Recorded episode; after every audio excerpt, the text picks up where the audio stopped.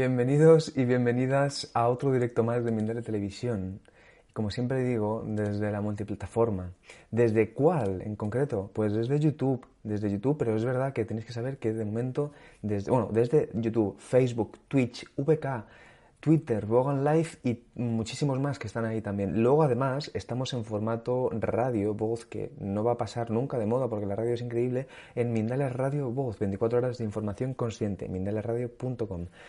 Bueno, pues os saludo eh, en nombre de todo el equipo de Mindalia Televisión. Mi nombre es Manny Mellizo y hoy tenemos el placer, el enorme placer de tener con nosotros a Cecilia García, que nos va a hablar de estos temas que para mí eh, no es por darle preferencia, pero a mí me encantan, me parece. Son de. Bueno, os voy a, ella nos va a hablar de cómo develar los secretos familiares con la astrología. O sea que atentos y atentas porque esto es. Aquí hay mucha chicha.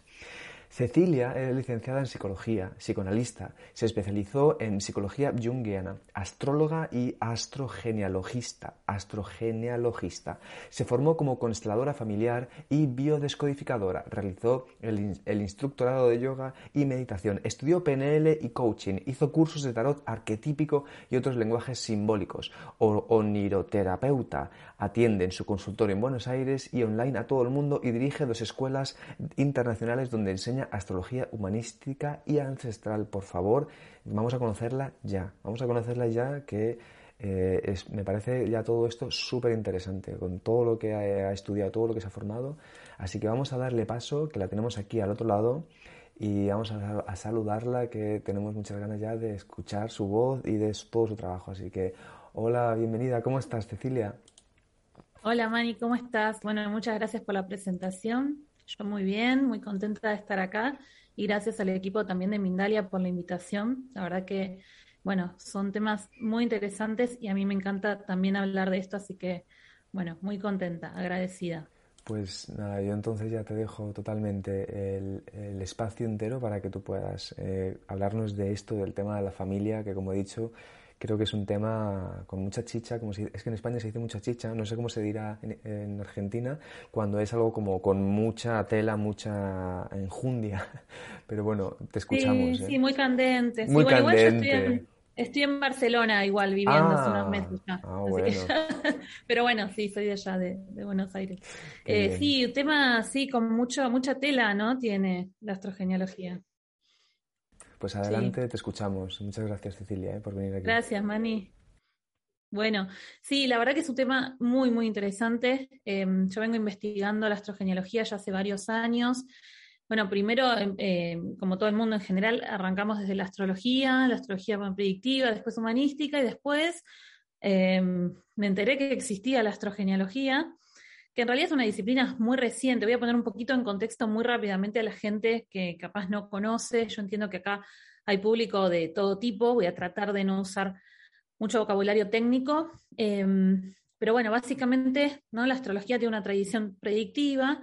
Em, luego surge en, el último siglo la astrología humanística de la mano de la psicología, del psicoanálisis, de la psicología junguiana y demás. Y la astrogenealogía es como la nieta de la astrología, porque es la hija de la astrología humanística, ¿no? Y realmente es muy reciente, es de los años 90, eh, necesitó también del desarrollo de otras disciplinas como la psicogenealogía, eh, la psicogenealogía y el estudio transgeneracional, bueno, las constelaciones familiares también, actualmente tenemos también la biodescodificación, que son todas disciplinas que trabajan desde distintos abordajes, pero lo que pretenden estudiar y, comprender es cómo nos afectan las herencias familiares. cuando nos referimos a transgeneracional, nos referimos a varias generaciones, porque incluso hay a veces herencias de dos, tres, cuatro generaciones atrás, también intergeneracionales, porque a veces es de una generación a la otra, familiares, en definitiva sistémicas, ¿no? O sea, el ser humano dentro de un sistema familiar al que pertenece, del que viene, ¿no? Y todo lo que somos lo traemos de esa familia, de esa familia de la que formamos parte, ¿no? Que también le podemos decir ese clan simbólicamente hablando, ¿no? Y bueno, la astrogenealogía entonces es la combinatoria de estas dos disciplinas, por un lado la astrología, la astrología más del lado humanístico, del lado psicológico, y por el otro lado, toda esta información que nos aportan los estudios transgeneracionales y de la psicogenealogía, ¿no? Pero lo que hay que entender es que la astrogenealogía no es solamente la sumatoria de estos dos factores, es mucho más.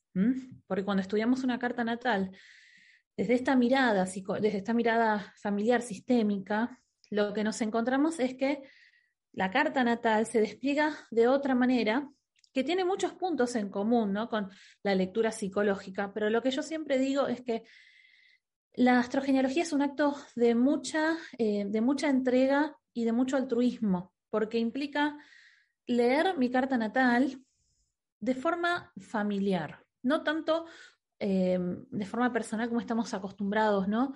A que nos háblame de mí, decime de mí, sino que acá lo que pensamos es cada uno de los indicadores astrológicos nos está contando la historia familiar, nos está narrando las tragedias de la familia, los dolores, las dificultades que tuvieron que atravesar. Es como si nos estuviera contando una historia. También nos está contando los talentos que heredamos, ¿no? Porque yo siempre digo, no es solo lo que heredamos lo negativo, sino también lo positivo, ¿no? Así que de acá surge un poco este abordaje eh, de la carta natal, entendiendo los secretos, y las dificultades y, los traumas familiares eh, estudiando la carta natal, ¿no? de, la, de la disciplina que es la astrogenealogía. Entonces hoy vamos a hablar de los secretos familiares, cosa que es un tema súper importante. ¿Por qué? Porque lo dicen los psicogenealogistas, como François Dolto, por ejemplo, lo que una generación calla, la siguiente lo lleva en el cuerpo, ¿no? Y los secretos producen mucho dolor. ¿Por qué? Porque es información que está, pero no está. Está en un plano como si estuviera latente, ¿sí? Pero nosotros sabemos, intuimos, sentimos que hay algo más, pero no le podemos poner nombre. Y en general, los secretos tienen que ver con las situaciones que han causado dolor, sufrimiento, vergüenza, culpa, ¿no? Tiene mucho que ver con cuestiones de dinero, cuestiones sexuales, cuestiones eh, de prohibición o donde algún miembro de la familia ha hecho algo que iba en contra de los mandatos familiares o o ha tenido algún tipo de dificultad que producía una vergüenza, por ejemplo, para la familia, una deshonra, ¿sí? Eh, incluso antiguamente, bueno, todavía hoy también, pero menos, eh, lo que eran los trastornos mentales, ¿no? Producían vergüenza, entonces se lo trataba de ocultar. A veces con los secretos nos encontramos excluidos del sistema familiar. Entonces, todo esto es como si fuera un caldo de cultivo, ¿no? Que se va gestando internamente, que tiene un efecto como volcánico, ¿no? Acá hablamos de la energía de Plutón, que es como un volcán. ¿Por qué? Los volcanes van acumulando internamente, ¿no? Todo se va guardando adentro, de hecho, esa fuerza, esa potencia, ese fuego proviene de, de, la parte subterránea. Entonces es como si todos esos secretos que están bajo tierra fueran de a poco acumulándose, acumulándose, hasta que llegan a un máximo de intensidad donde termina explotando. Pero el problema es que si no somos capaces de comprender, de ponerle palabras, de ponerle conciencia, va a terminar saliendo, expresándose de forma sintomática. ¿Qué quiere decir de forma sintomática? Trayendo algún problema. Problema de salud, una depresión, eh, muchas veces estancamiento, bloqueos, problemas de pareja o dificultades para entablar una relación sana de pareja, ¿no? O lo que sea, o sea, eh, se va a expresar generalmente el árbol genealógico em, le carga a las descendencias, a las siguientes generaciones, los temas no resueltos, ¿no? Entonces, una posibilidad podría ser un ancestro que fue excluido porque tenía algún trastorno mental o porque había tomado una decisión que iba en contra de las reglas familiares o por el motivo que sea, y que siguientes generaciones encarna un niño y una niña que presenta características similares a, los de este ancestro, ¿no? O sea, características físicas, sea que le gusta el mismo hobby que este ancestro, o que tiene la misma profesión, o que de repente, por algún motivo, se termina autoexcluyendo de la familia, ¿no?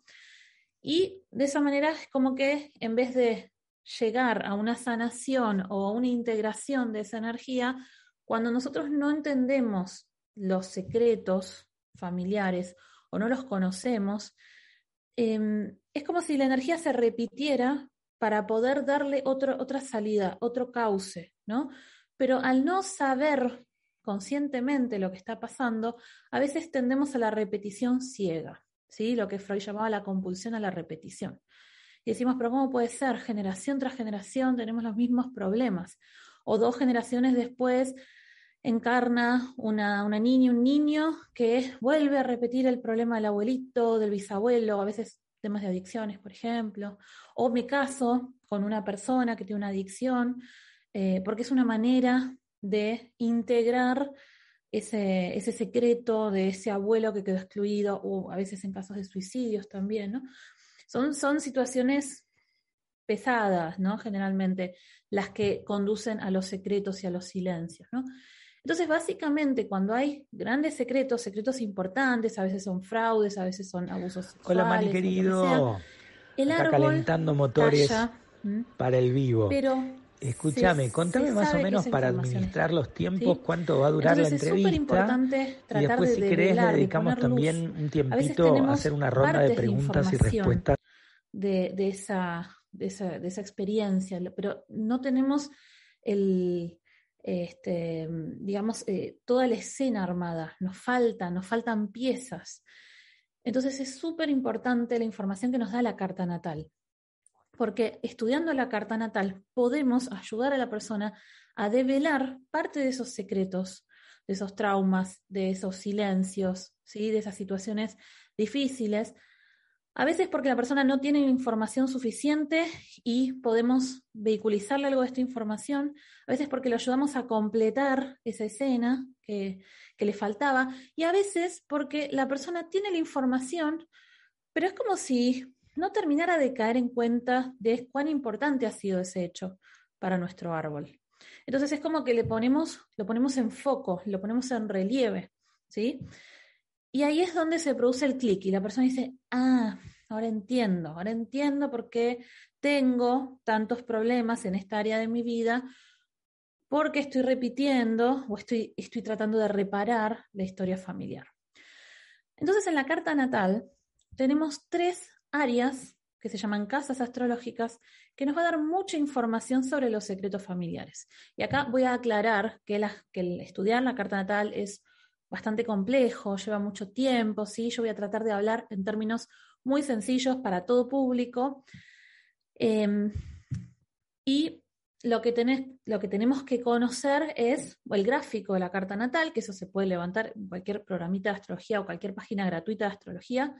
Se levanta el gráfico de la carta natal conociendo la fecha de nacimiento, la hora de nacimiento y el lugar de nacimiento. Con esos tres datos ya podemos dibujar nuestra carta natal y ustedes van a ver que la carta natal está compuesta por planetas, Sol, Luna, Venus, Marte, Mercurio. Y acá claro que también le decimos planetas al Sol y a la Luna, le decimos a todos planetas sabiendo que el Sol es una estrella, que la Luna este, em, es un satélite, ¿sí? Que Plutón, bueno, no se sabe si es un planeta o no, bueno, en, fin, le decimos a todo planeta. Eh, luego van a encontrar los signos, que es lo que más se conoce. Generalmente cuando uno dice yo soy leonina, yo soy virginiana, estamos diciendo que mi sol está en ese signo, ¿sí? Pero además del Sol tenemos un montón de otros planetas. De otros planetas tenemos al Sol, tenemos a Venus, tenemos a Júpiter, tenemos a Marte. Y luego van a ver que hay casas astrológicas, ¿sí? que están delineadas por rayitas y dicen 1, 2, 3, 4, 5, 6, etc. Son 12 casas astrológicas. De estas 12 casas astrológicas hay tres que son fundamentales para todo lo que es el trabajo con los secretos familiares. Que no es que solamente vamos a ver esto, ¿sí? Pero es donde más vamos a poner el foco. Y son la casa 4, que es la más baja del zodíaco, ¿sí? También se le llama fondo de cielo o imum coeli. La casa 8 y la casa 12, que es la última casa zodiacal. Estas son las llamadas casas de agua. ¿Por qué casas de agua? Porque en un zodíaco en reposo, en un zodíaco natural, regirían a los signos de cáncer, de escorpio y de piscis, que son los signos de agua. Entonces son las casas que tienen mucho que ver con el inconsciente familiar. La casa 4, capaz de las tres, es la que menos nos habla de secretos. ¿Por qué? Porque la casa 4, que es la que está en el fondo del cielo, en la parte más baja de la carta natal, nos está hablando de las em, de, aquella experiencia que yo tuve en mi pasado, en mi infancia, en el seno de mi familia. Tiene que ver cómo es la parte más baja de la carta natal con mis raíces. Entonces es un, es un ámbito donde todo se mezcla y todo se cohesiona. Lo que está allí abajo es como mi fundamento psicológico, desde donde yo parto, tiene mucho que ver con aquello que viví en el seno de mi familia. Sin embargo, al ser una casa de agua, es una casa inconsciente, muchas veces tendemos a, por lealtad a nuestra familia, a callar cosas, a no decir, a mirar para otro lado, ¿no? Entonces muchas veces habla de secretos que se pudieron haber dado en el seno de mi familia, de mamá, de papá, algún hermano, un hermanito, algún abuelo, de aquellas personas que estuvieron más cercanas en, el, en mi núcleo familiar. Luego, la casa 8. La casa 8 es la casa naturalmente de Escorpio, así que ya sabiendo esa información se darán cuenta de las temáticas, ¿no? Y es un ámbito donde está todo lo reprimido y lo que Jung le llamaba la sombra, ¿sí? La sombra tiene que ver con justamente todo aquello que mi, mi árbol, mi sistema familiar, no ha podido integrar a la conciencia, no ha podido reconocer o aceptar. Entonces ahí tenemos contenidos reprimidos, contenidos negados, ¿sí? información que mi sistema familiar no pudo por, por eh, la fuerte carga de intensidad que implicaba reconocer o integrar esa información. Ahí podemos encontrarnos, eh, bueno, muy fuertemente toda esta cuestión de los secretos, eh, muchas veces muertes perinatales, ¿sí? no nacidos, abortos.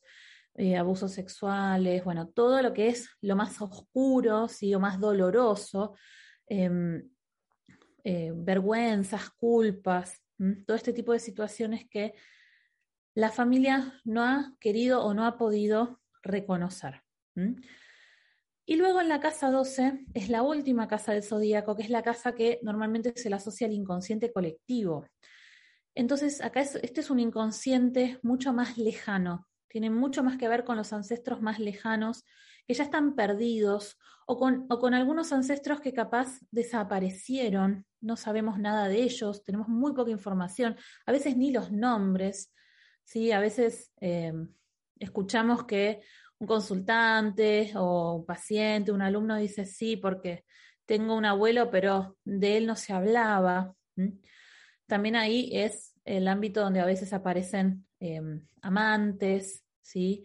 O familia no reconocida, hijos, no, hijos ilegítimos.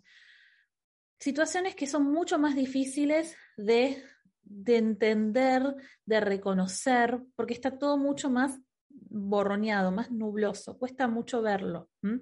Es la casa natural de Pisces.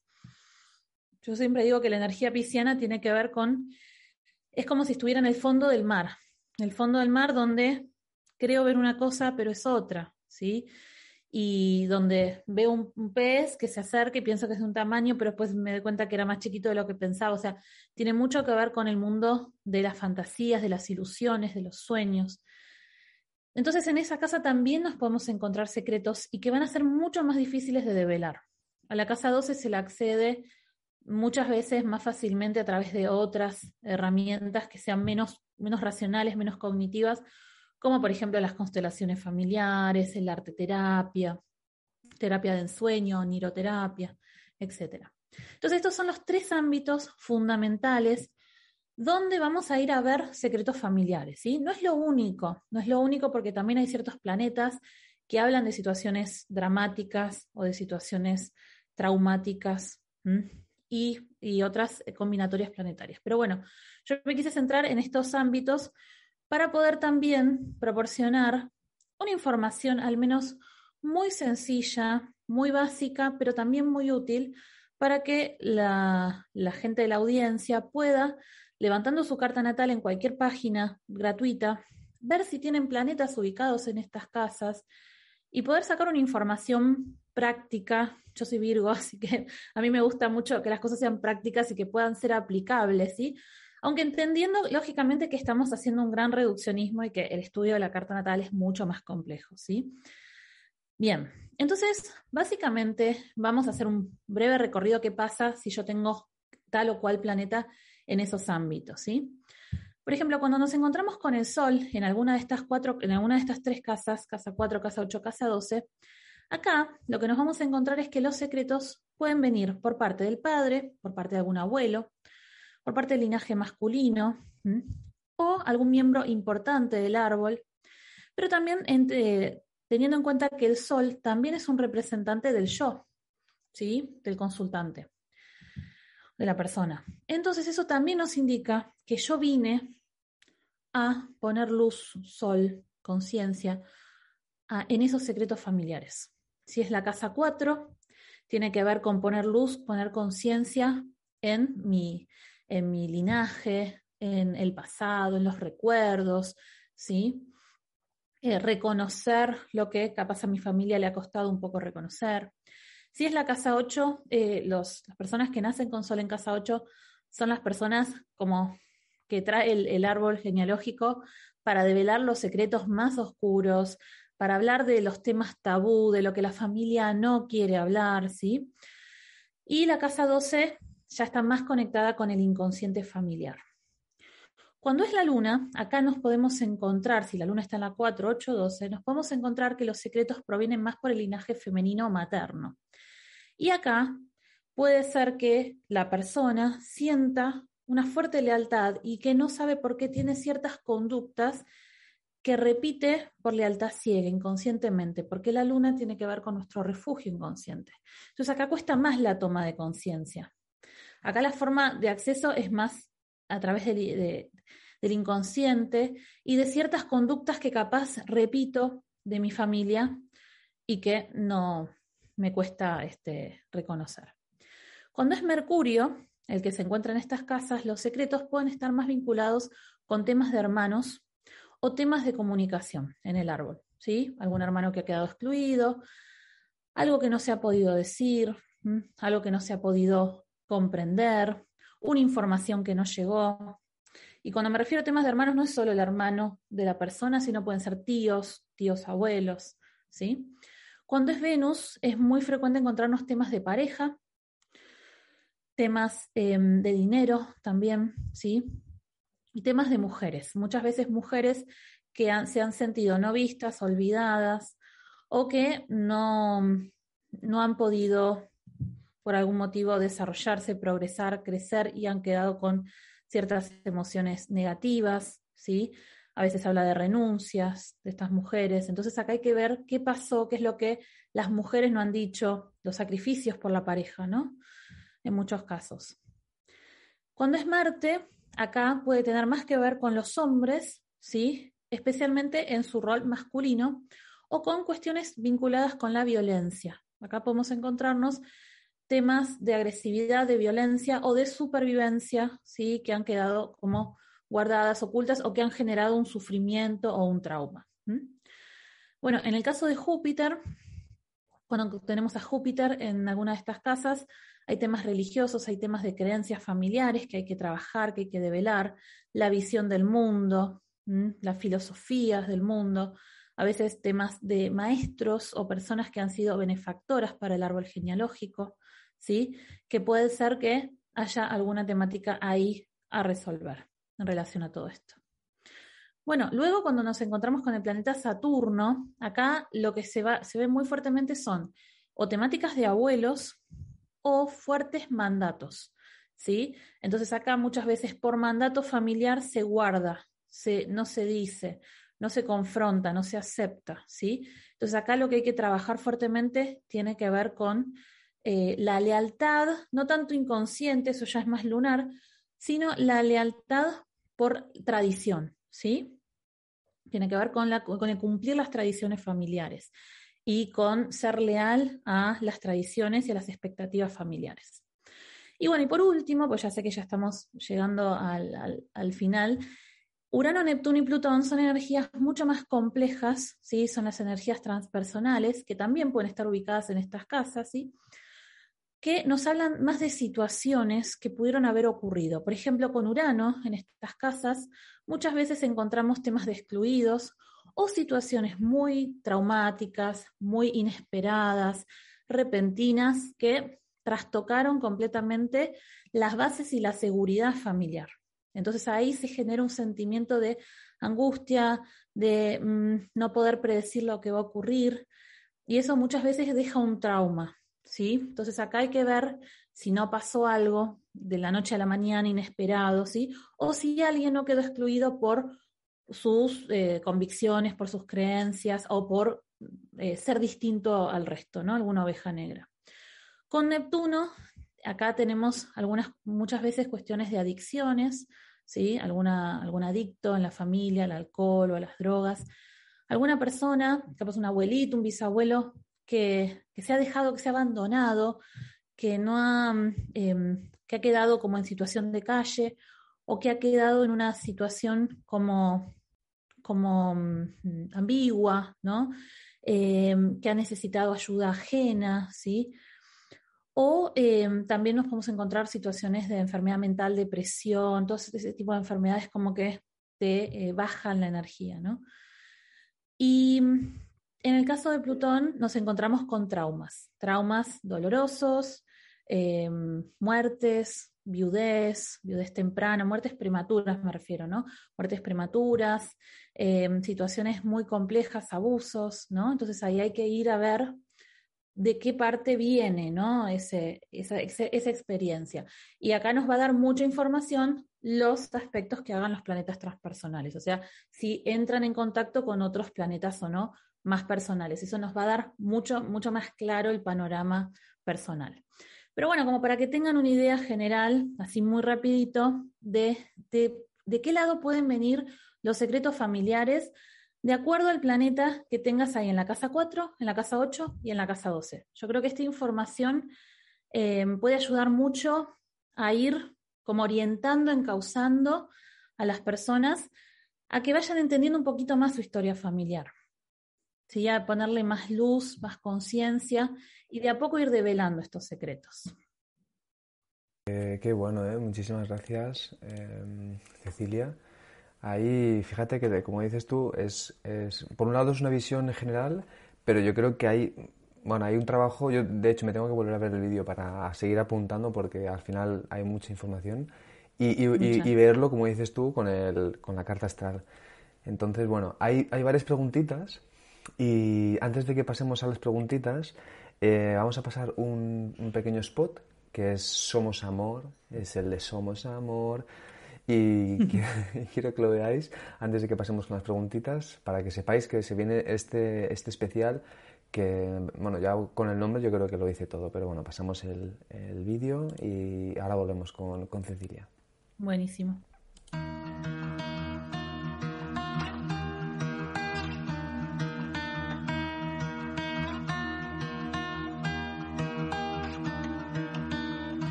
Pues como habéis podido ver, somos amor y seguiremos siendo amor.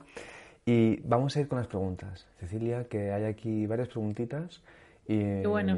y a ver cómo, bueno, eh, hay, hay, hay, de todo, pero vamos a ver. La primera de todas nos la hace eh, Mazzerati, bueno, André, perdona, nos la hace André desde Italia. Que un saludo a, a toda la gente que nos ve también desde Italia un placer que nos estéis viendo también desde, desde Italia y que estéis viendo este tema súper interesante. Y eh, eh, pregunta, eh, si descubro los secretos, ¿libero a mi descendencia y ascendencia? Qué interesante, interesante la pregunta de André. Em, en realidad, lo voy a responder sencillo, porque yo soy como de ir muy profundo y dar mucha información y mucha, pero bueno, acá tenemos poquito tiempo.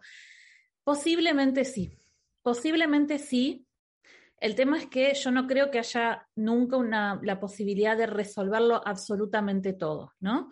Eh, siempre dentro de los márgenes lógicos y de sentido común, yo creo que podemos llegar a liberar muchísimo.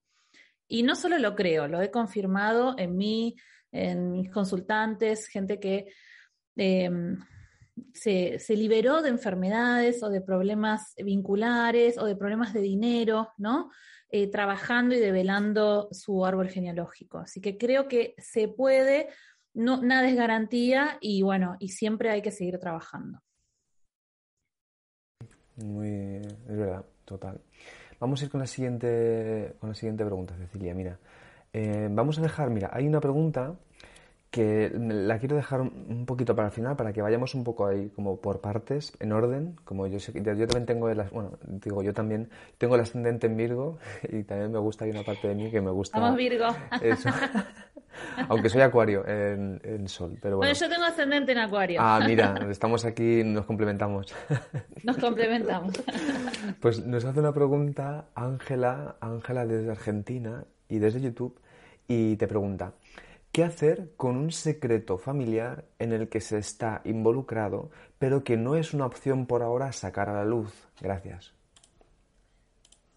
Qué difícil, qué difícil, qué difícil. Sí, claro, porque ahí hay que poner en una balanza, ¿no? Lo, ecológico.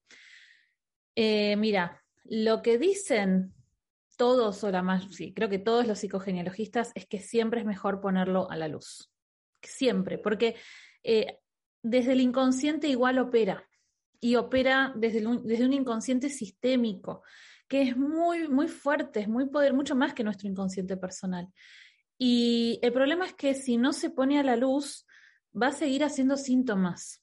Y no, con síntomas me refiero ¿no? a traer dificultades, eh, problemas de salud, bueno, en fin, va, va a seguir insistiendo, insistiendo, insistiendo hasta, hasta que aparezca. Entonces, hay que ir tratando en la medida de lo posible de generar las condiciones para que este secreto se pueda vehiculizar. Igual, si vos ya lo sabés, el secreto quiere decir que ya está en parte, ya, ya está como saliendo, ¿no? Pero bueno, a veces es como una olla a presión, que la queremos seguir manteniendo la tapa y en algún momento el problema es que te puede explotar en la cara, ¿no? Entonces creo que hay que ir eh, en la medida de lo posible eh, sacando a la luz. Tampoco es que hay que ir a contarle a cada persona de la familia, ¿no? Eh, simplemente, bueno, eh, simplemente, no, muy simplemente, pero se trata de ir reconociendo e ir integrando, ir aceptando que toda historia familiar tiene sus traumas, sus secretos.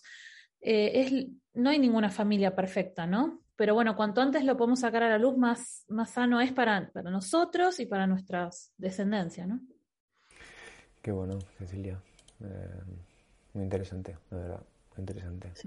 Vamos a ir con la siguiente pregunta. La siguiente pregunta nos la escribe desde... Eh, mm, es que justo eh, me la ha puesto en una bandera y bueno, nos la escribe, vamos a poner YouTube, desde YouTube, Karina, ¿vale? Y pregunta, mi abuelo estuvo su niñez en situación de calle y tengo un primo hermano con esquizofrenia. ¿Eso habría que verlo en su carta? Eso lo podés ver en tu carta. ¿Cómo se llamaba? Eh, Karina. Cari, Karina, esto lo puedes ver en tu carta. Eso es lo maravilloso de la astrogenealogía. No necesitas la carta ni de tu abuelo ni de tu primo, ¿sí? Porque esa información seguro la tenés vos. Me animo a decir de que ahí puede haber un Sol o un Marte en Pisces o un Sol o un Marte en, conjunción a Neptuno o en aspecto a Neptuno o en casa 12, ¿no? Que tiene que ver con esta situación de calle, con también la esquizofrenia. Seguramente este primo, que debe ser también eh, nieto de, este abuelito, eh, seguramente, ¿no? Está en, en lealtad con este abuelo. Y bueno, también hay que entender que no, estamos para salvar todo nuestro árbol, resolver todo nuestro árbol, ¿no? Siempre nos, enfocamos en lo que a mí me está trayendo dificultades y cuáles son mis dobles o mis lealtades, ¿no? Pero bueno, acá claramente encontraste un nexo, ¿no? Entre, entre tu, tu un posible nexo, siempre yo hablo en términos hipotéticos, ¿no? Entre tu primo y tu abuelo. Y bueno, y probablemente acá hay un tema a trabajar con esta energía neptuniana, ¿no? De la disolución, de la pérdida de bordes, de la dificultad para estructurar, a que hay que trabajar mucho la tierra, Saturno, ¿no? Como para tratar de, de encauzar nuevamente esa energía. Pero bueno, lo importante acá es incluir este abuelito que capaz se lo excluyó por mendigo, por indigente, por situación de calle, por lo que sea, ¿no? Y reconocerlo como parte de la historia, ¿no? Y devolverle ese lugar que le pertenece, porque no podemos excluir a nadie de nuestro árbol. Eh, vamos a leer la pregunta que había querido dejar un poco para el final. Ha salido después también otra pregunta, pero bueno, por orden vamos a ir primero con esta, aunque bueno, es una pregunta que, a la gente le puede servir porque debe haber muchas personas que a lo mejor no lo saben y, creo que puede ser interesante. Eh, y por eso te lo voy a leer. Ella es la que escribe desde de Estados Unidos, ella se llama María, María Elena, y te pregunta, hola, eh, ¿cómo saber la carta natal cuando no hay la hora y solo tengo mi fecha de nacimiento? Eh, y luego da la fecha. Lo que entiendo es que, bueno, yo te la, te la, presento porque aunque está, se sale un poquito como del tema, antes sí que habías hablado del tema de la carta astral y bueno, pues no sé si puedes dar aunque sea una idea así de, esto. Sí, claro, sí, sí. Gracias. Sí, sí, eh, tiene muchos aspectos técnicos, ¿no? La astrología, por eso es muy difícil hablar en términos generales. Em, en ese caso, cuando no tenemos la hora, lo que hacemos es levantar la carta natal sin hora. ¿sí? O en cualquier hora. Yo generalmente pongo a las 12 del mediodía porque la, luna, que es el astro que más rápido se mueve, está como en, un, está como en su promedio del día, ¿no? Em, y ahí levantas la carta natal y ves la carta, pero sin tener en cuenta las casas. Ahí no se puede trabajar con las casas, la, la, casa 4, la 8, la 12, como estuve hablando, no se puede ver.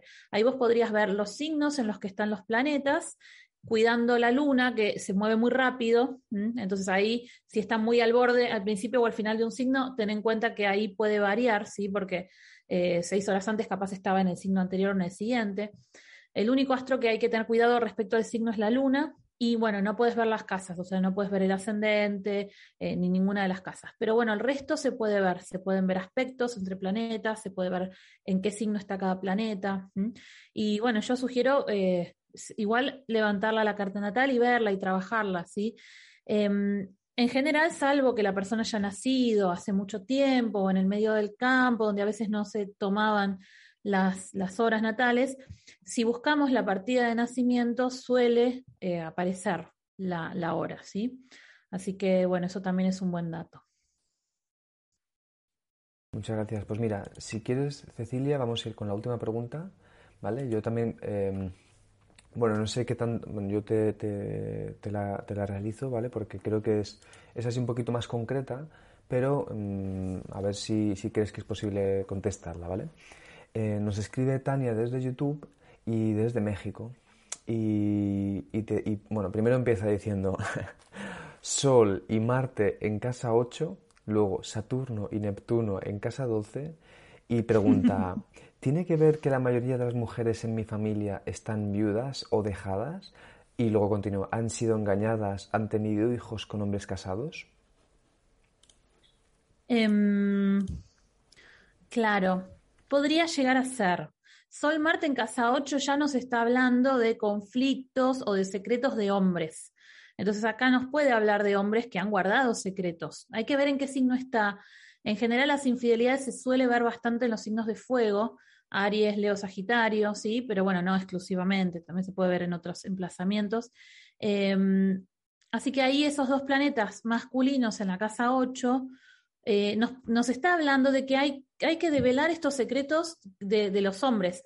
Y yo acá, claro, yo estoy haciendo un, gran simplismo, pero yo no creo que el Sol y Marte solo hable de los hombres, ¿sí? Yo creo que también las mujeres tenemos energía solar y marcial. Pero bueno, en términos eh, tradicionales, ¿sí? los que han encarnado la energía solar y marcial han sido los hombres. Entonces es muy frecuente que si están en la casa 8 estos dos planetas masculinos, nos está hablando de secretos que han traído mucho dolor al árbol. Entonces acá hay que trabajar muy bien el vínculo con este linaje masculino. Y ese Saturno y Neptuno en la 12 también. Saturno en la 12 nos habla de muchas veces problemas con el límite, ¿sí? con la autoridad, con figuras de autoridad. Eh, o con abuelos a veces, y Neptuno eh, especialmente si están cerca estos dos planetas, nos puede hablar de algo que se borra, ¿no? Respecto a estos límites, o sea que hay, que hay que trabajar mucho el tema de la autoridad, de la firmeza, del sentido de realidad, ¿no? Así que sí, yo creo que podría llegar a tener que ver con eso. Después hay que ver el estado de Venus y de, y de la luna en la carta, ¿no? Porque seguro que ahí también se va a ver el dolor, la crisis, ¿no? Pero bueno, a veces no se lo ve por casa, se lo ve por aspectos, o sea, es, es mucha información. Pero bueno, eh, va, va, bien, va, va bien y, y, me pone contenta porque quiere decir que se, que se entendió de qué iba la, la ponencia, así que muy buena interpretación. Qué bien, pues qué, qué bien que puedas estar. Estabas también al tanto, ¿no? De, del chat, imagino. Del. No, no. Ah, ah vale, vale. Ah, vale. no, no me metí, no me metí. Ok. Bueno, pues, pues nada, eh, Cecilia, eh, muchísimas gracias eh, por, por venir aquí, darnos toda esta información. Sé que todavía tenemos, como tú has dicho, que investigar, darle ahí um, un, buen, un buen tiempo como para poder investigar e indagar pero te agradezco que hayas hecho esto. Hay bastantes comentarios diciendo, joder, qué excelente tema, qué interesante. Y, nada, entonces ahora lo que te voy a pedir es que, te despidas, que nos digas alguna cosa también así que quieras recordarnos de todo lo que has, como resumen de lo que has hablado.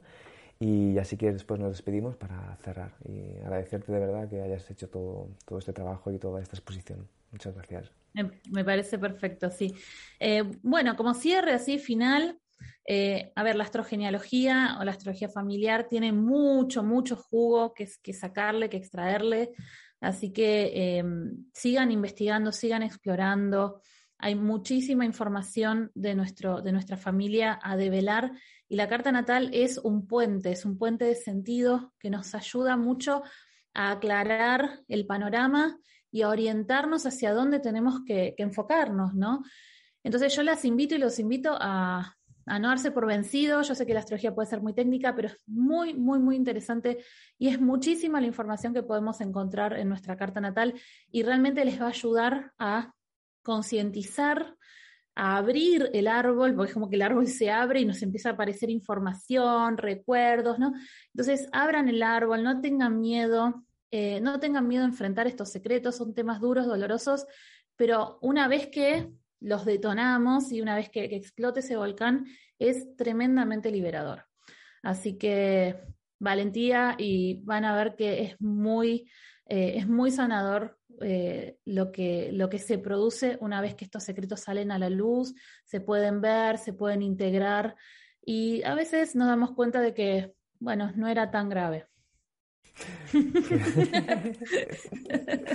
Qué bien, eh, Cecilia, de verdad. Eh, muchas gracias eh, por también invitarnos a hacer este trabajo, que yo creo que es de lo más interesante que hay. Yo te lo había dicho antes, nada más empezar, eh, yo tengo que volver a verlo, eh, tengo que reconocerlo, que tengo que volver que estoy atento a todos los chats y, todo eso, pero gracias también a la audiencia que habéis hecho estas preguntas, también muy interesantes, y también a ti Cecilia por contestarlas, eh, con ese amor y ese también esa parte de, de, de, tu Virgo ordenada y explicando, específica, con claridad, así que te lo agradezco de, Virgo a Virgo, de Acuario a Acuario también, te lo agradezco muchísimo.